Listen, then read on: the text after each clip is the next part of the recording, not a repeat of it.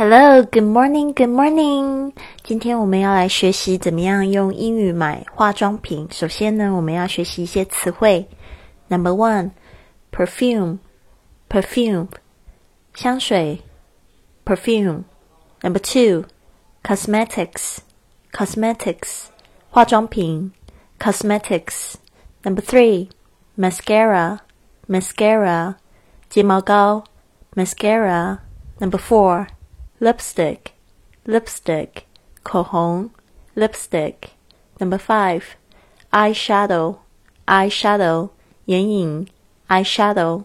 Number six, nail polish, nail polish, 指甲油，nail polish.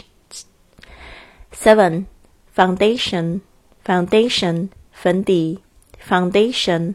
Number eight, blush, blush, 腮红，blush. Number nine, lip gloss, lip gloss, 唇蜜，lip gloss.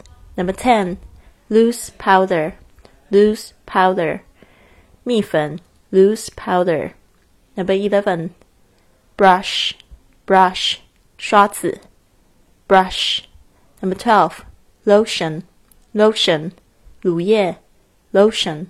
Number thirteen, cream, cream, 面霜 ，cream. Number fourteen, gel, gel, 凝胶，gel. Number fifteen, facial mask, facial mask, 面膜，facial mask.